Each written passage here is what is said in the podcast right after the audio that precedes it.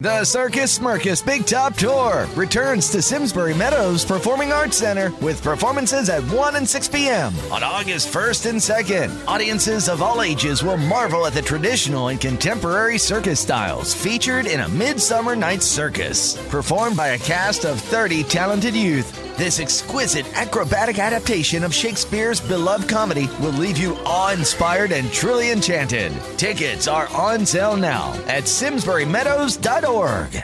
No soy chulo porque estuve en un grupo, yo era chulo antes. Antes, el grupo no me volvió chulo. Es como uno que se droga y es idiota. Dice, la droga lo volvió idiota. No, es un idiota que además se droga.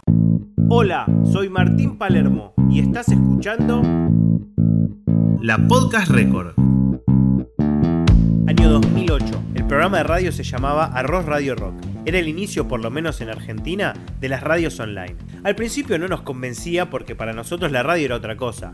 Pero el dueño de la radio, Leandro Miró, Arinfo, me acuerdo que me dijo que las radios de barrio llegaban a 30 cuadras a la redonda como mucho, y que lo que se venía era la radio online que no tenía límite de alcance.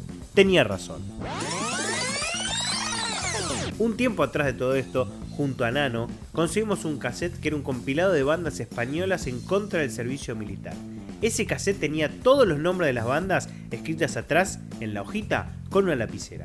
Nombre de banda y tema. En uno de los viajes a Capital se nos cruzó una disquería especializada, Abraxas, que tenía mucha música punk internacional. No nos acordábamos ningún nombre de banda para pedirle que nos grabe un cassette. La memoria visual hizo que yo le pida que nos grabe un cassette de reincidentes, residentes. No me acordaba bien el nombre, pero sabía que algo así era el nombre de una banda que había participado de ese compilado de punk español. Reincidentes nos dijo el disquero y nos dio un cassette con una tapa fotocopiada con una gallina. Te lo dije.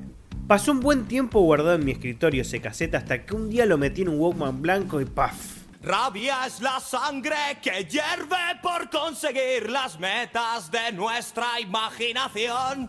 No hubo vuelta atrás. Reincidentes era parte de mi música. Volvamos al 2008.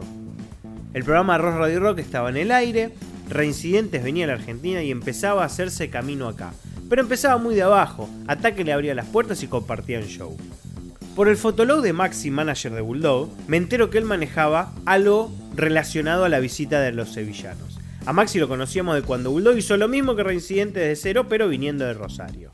En el año 2005 nos contactan desde España la gente del sello Locomotive para lanzar el último disco de ellos en ese momento, El Comercio del Dolor, el cual editamos con el sello, con Pinhead Records, y posteriormente vinieron para el festival Antibush en Ferro, ideado y craneado por la gente de Ataque. Y a partir de ahí empezamos a trabajar con todo el catálogo de discos de la Polla Records, Bocas, toda la puta vida igual, vamos entrando, el último. Ahí comenzó un poco el vínculo con la Polla y otras bandas de España que hacen que en el 2008, en una de esas giras, por el interés de la banda en llegar a todos los medios y demás, se da el contacto para que Reincidentes esté en el programa de ustedes. Asimismo, en ese momento empezamos a trabajar todo el material de gatillazo, con lanzamientos en simultáneo con España, todo ese mensaje, más allá de que ahora sea mucho más fácil por, por las plataformas y demás, en ese momento tuvo una importancia relevante porque los discos salían el mismo día que en España, 10, 15 años atrás, que, que no era tan fácil escuchar un disco en el mismo momento como es ahora con Spotify y todo lo demás. Hasta que no los vi venir caminando por la calle Esmeralda, no me lo creí. Maxi había cumplido su palabra, había mandado a los reincidentes a nuestro amateurísimo programa. Pues mucho gusto estar aquí con Arroz, Radio Rock, ¿no? Así es. No es tan jodido. no es tan jodido. Con esto con tres o cuatro Fernet seguro que no lo pronuncio bien. Arroz Radio Rock. Si quieren, está en YouTube, reincidentes en Arroz Radio Rock. Arroz Radio Rock, martes 23 horas. ¡Ah! Cuídense. Charlamos de todo, nos enseñaron muchas cosas y sobre todo los escuchamos, y mucho, hasta cantaron en vivo. Porque nuestros abuelos no llegan a fin de mes. Al cielo pregunté, dicen que allí está la verdad. Pero los ángeles no me quieren contestar. Luego cenamos y noches de cerveza. Recuerdo que Barea nos contó que él era consejero del colegio de los hijos y cada mañana iba a charlar sobre qué querían para la educación de sus hijos. ¿Cómo? ¿Se podía ser punk y padre y ser parte de un colegio? Fernando contó que era profesor de historia y venezolano de nacimiento. Finito, que a él en realidad le gustaba hacer mountain bike, y el baterista que estaba casado con una argentina. Cuántas cosas para absorber con una cabeza adolescente. En la confianza de la noche le pido a Fernando si me hacía el contacto con Evaristo. Quería hacerle una nota.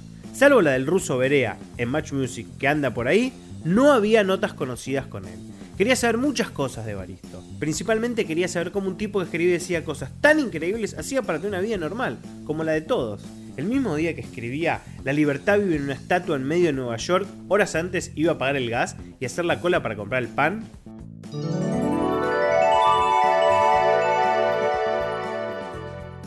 Pasaron los días y Fernando vía email me mandó el teléfono de Evaristo. Un móvil, me dijo. Hablé con mi madre y le pedí que llame a Telefónica para que nos habiliten las llamadas internacionales, porque en ese momento por defecto venían bloqueadas. Conseguí unos cables extraños y pasé el teléfono por la computadora de mi escritorio. Estaba listo para hacer la llamada. Sonó el teléfono varias veces y nada. Así mil veces, hasta que me contestó Evaristo. Le conté todo, me dijo que sí, que le hacíamos. Pero que la semana próxima, que ahora no podía. Qué semana de mierda viví, toda ansiedad.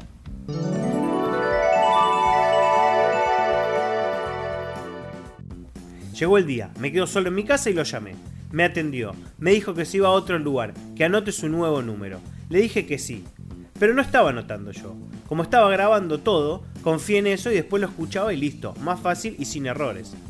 Antes de cortar, Evaristo me dice, pero llamame, ¿eh? Repetime el número, repetime, el número. Me quedé duro. Pensé en cortar y no llamarlo nunca más, hasta tirar todos sus discos. Pero no, no podía asustarme. Le dije un número cualquiera. Del otro lado de mala manera me dijo, no, no, no, anota bien. ¿Esto es en serio? Me lo repitió. No lo anoté otra vez, porque corté rápido. A los 10 minutos lo llamé, al número que había desgrabado de la conversación anterior.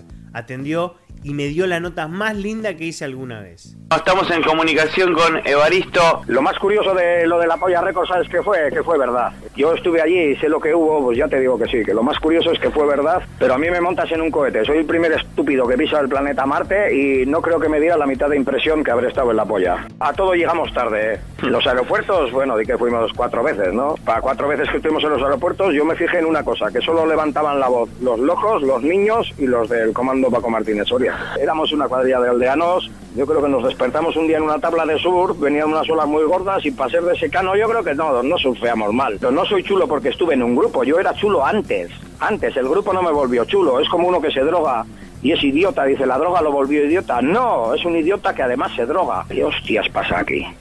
¿Cómo puede ser que una canción de un minuto y pico, que la letra dura un minuto y todo el mundo la canta, eh, están todos eh, pensando exactamente en lo mismo cuando están cantando lo mismo, ¿a que no? ¿Qué te apuestas? ¿A que de 10.000 mendas que están cantando la letra del salve, eh, 8.000, hay 8.000 opiniones diferentes? De ahí salió el no somos nada, pero el no somos nada es como también otro intento muy barato y muy pobre y muy aldeano, ¿no? De, de no somos nada y me pueden contestar, ¿y a mí qué me importa, gilipollas? Que no es para tanto, chonis, ¿no? Y entonces, cuanto más explicas que no es para tanto, eres más una persona de puta madre, eres guay eh, porque estás con nosotros, que no estoy con vosotros, que yo estoy en mi pueblo, soplapolla. Mi padre me dio una buena idea hace años, me dijo, tantos años en un conjunto y no sabes tocar nada, os teníais que llamar los inútiles, que no me parece un mal nombre para un grupo de punk, la verdad. Pues mi relación con el fútbol cambió un poco cuando fui a Argentina, porque aquí yo soy del Celta de Vigo por nacimiento. El organizador del primer concierto que tocamos allí, pues era de Independiente, ¿eh? y yo como si estuviera eh, aquí, a la tercera que ya me estaba hinchando los cojones aburriéndome con el tema ponte la camiseta, salí como si estuviera aquí dije, opa, Independiente, pues imagínate, todos los de Racing, los de Boca, todos los enemigos de Independiente, todos, hijo de puta, de esa forma tan salerosa que tenéis allí de decirlo. Como simpatía estúpida, sin ningún motivo, eh, cuando era niño veía las clasificaciones de la Liga Argentina en, eh, en el As Color, que era el periódico El Asco, eh, llamó la atención Chacarita porque era el único nombre que no me parecía que estaba puesto en castellano. Sin más, luego llegué allí y me enteré de algunas cosas sobre Chacarita y estuve en el barrio de San Martín haciéndome algún tatuaje y así. El fútbol es una mierda, he sacado canciones eh, pensadas con mi mente contra el fútbol, todo lo que tú quieras, pero le meten un gol al Celta es como si me dieran una patada en los huevos, tío. La llamada de un teléfono fijo de Argentina a un móvil de España salió carísima. Mientras la llamada la pagues tú, que no sé cómo hacéis allí, ¿eh? que a mí esto ya me habría arruinado el mes, este tiempo, si yo te hubiera llamado a ti. Esto ya me hubiera costado por encima de los 300 euros seguro. No, pero vos sabés que, que acá es un país del primer mundo y que podemos pagar una llamada a España. Sabés que nos Así sale. me gusta, con más cojones que mil vacas, como decía el otro. Pero ¿qué me importaba? Si el dinero siempre fue un engaño.